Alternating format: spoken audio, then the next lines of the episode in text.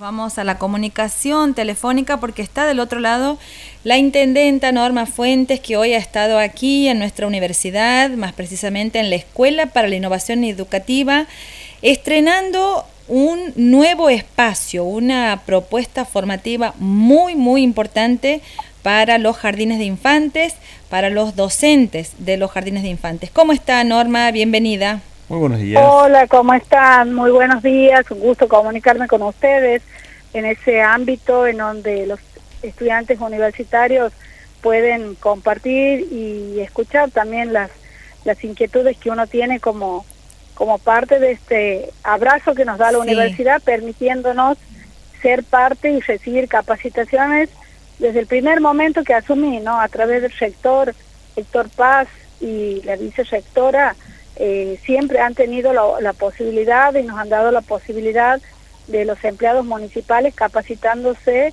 en la Universidad Nacional de Santiago del Estero.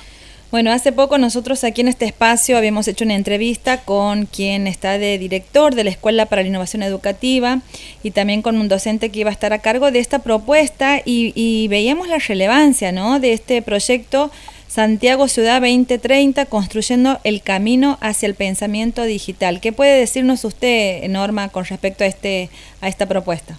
La verdad que hoy hablábamos con las docentes que se están capacitando, no solamente los docentes, sino todo el equipo de educación, eh, que son más de 300 personas, en donde eh, con la inquietud que nos va planteando este, los niños, ¿no? la dinámica que los niños van imponiendo en el sistema educativo tiene que ver con eh, la tecnología que nos atraviesa a todos y que antes los jardines de infantes eran espacios lúdicos y hoy son espacios en donde los docentes incentivados y estimulados por los propios niños han ido requiriendo esta capacitación, así que a partir de allí surgió el proyecto y donde por supuesto hemos sido eh, intercambiando miradas y opiniones para formar todo el sistema educativo municipal conteste con lo que los niños necesitan en todos los lugares y en todos los barrios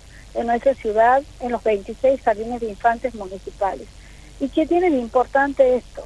Que uno brinda educación y capacitaciones para poder formar también a niños y darles las herramientas en todos los barrios de la ciudad que les permiten proyectar y entrar al sistema primario, al sistema educativo primario, con capacidades adecuadas para los desafíos que nos presenta la tecnología.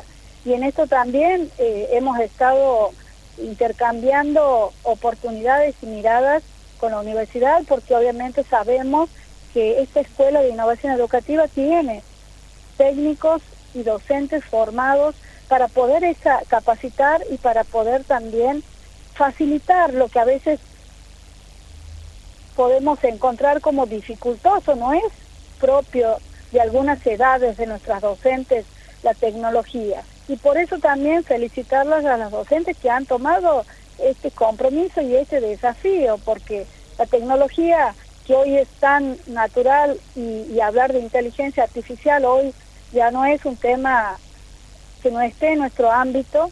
Para nosotros, para los que hemos estudiado hace unos años atrás, sí es novedoso y por eso este, este interés de las docentes es ir superándose, ir buscando nuevos objetivos y sobre todo igualar. La educación lo que hace es permitirnos igualar, permitirnos darnos a todos los niños con el equipamiento que ya hemos incorporado todos estos años, darle las herramientas para formar como le decía anteriormente, niños con capacidades acordes a la demanda de la sociedad.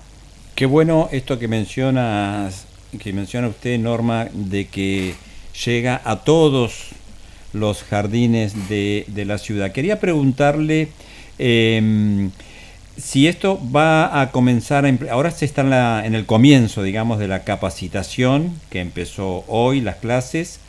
Eh, ¿Cuándo estiman implementarlo ya en las, en las aulas?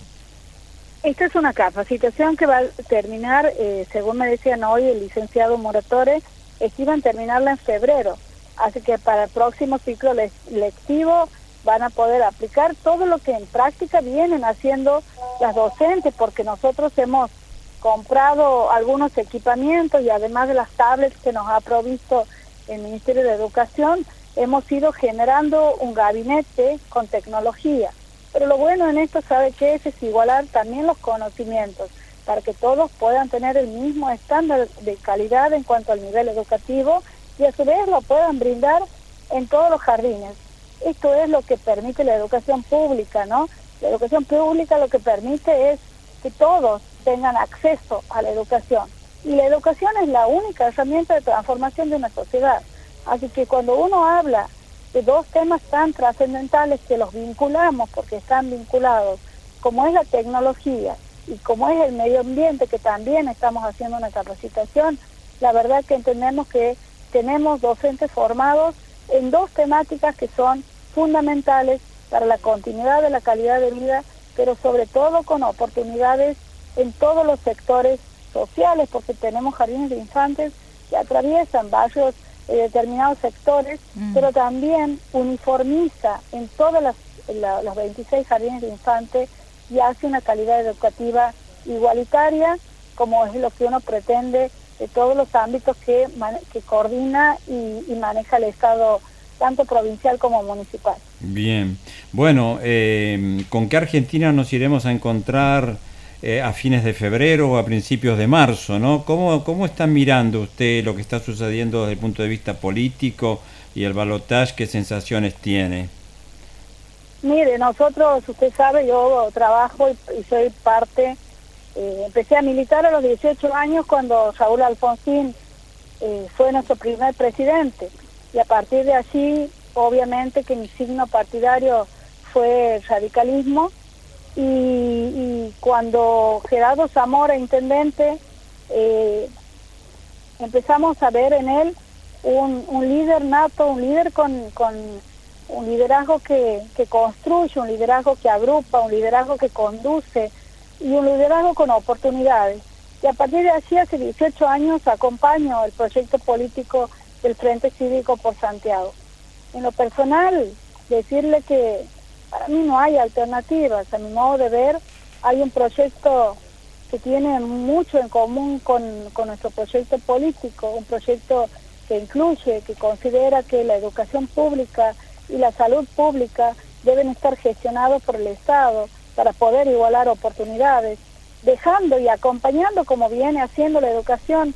Eh, el otro día lo decía en un aniversario un instituto privado, porque el Estado también acompaña el sector privado, porque tiene colaboración para poder solventar los gastos de los docentes en los sectores privados. Es decir, un Estado presente, un Estado acompañando, no un Estado dictatorial como muchas veces modelos que se, que se escuchan y se ven. Nosotros tenemos un acompañamiento y un trabajo en todos los lugares que, que entendemos son necesarios. Ustedes en la educación, en la universidad, yo me remonto a una universidad en donde eh, mi padre es constructor y tuve la oportunidad de tener un título universitario ese, ese camino y esa apertura no, no, no se vive en otros países de Latinoamérica. Ustedes habrán escuchado esta propuesta del voucher, eh, bueno, una propuesta que ha quedado registrada en las redes sociales porque hoy aparecen otras, el otro candidato muy lavado, muy, muy, muy diferente de lo que ha sido las primeras etapas de un candidato. Y si hay algo que en la política nosotros valoramos es la seriedad cuando uno, cuando que uno hace las cosas y como siempre decimos eh, en términos comunes, uno dice blanco y debe ser blanco, porque yo he analizado todas las condiciones que me permiten decir blanco y esto es negro.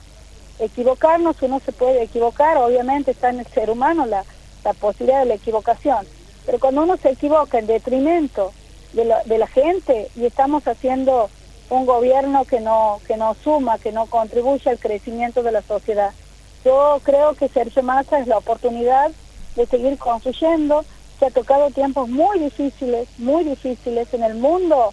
El mundo está viviendo el impacto que a veces parece tan lejos como es la guerra. Y en particular la Argentina ha perdido muchísimos ingresos por el tema de la sequía. que ahora aparentemente, por los, lo que explican los técnicos, se revertiría. Uno tiene que tener esperanza, pero también pensar que quiero un candidato que construya con amor. Con odio no se construye nada. Mm. Todos los que estamos en la militancia, en la política, nos levantamos todos los días pensando cómo podemos hacer para mejorar las cosas. No nos levantamos pensando a quién vamos a dañar. Y esa es la gran diferencia. Esa es la gran diferencia, que, que para nosotros es muy fácil elegir el candidato. Bien, Norma Fuentes, le agradecemos mucho esta, esta charla.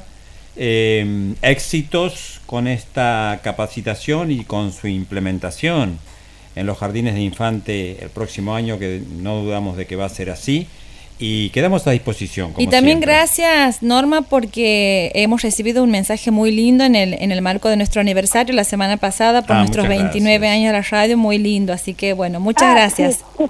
Sí. sí, la verdad que en esa vorágine que uno tiene se da tiempo para saludar, para felicitar.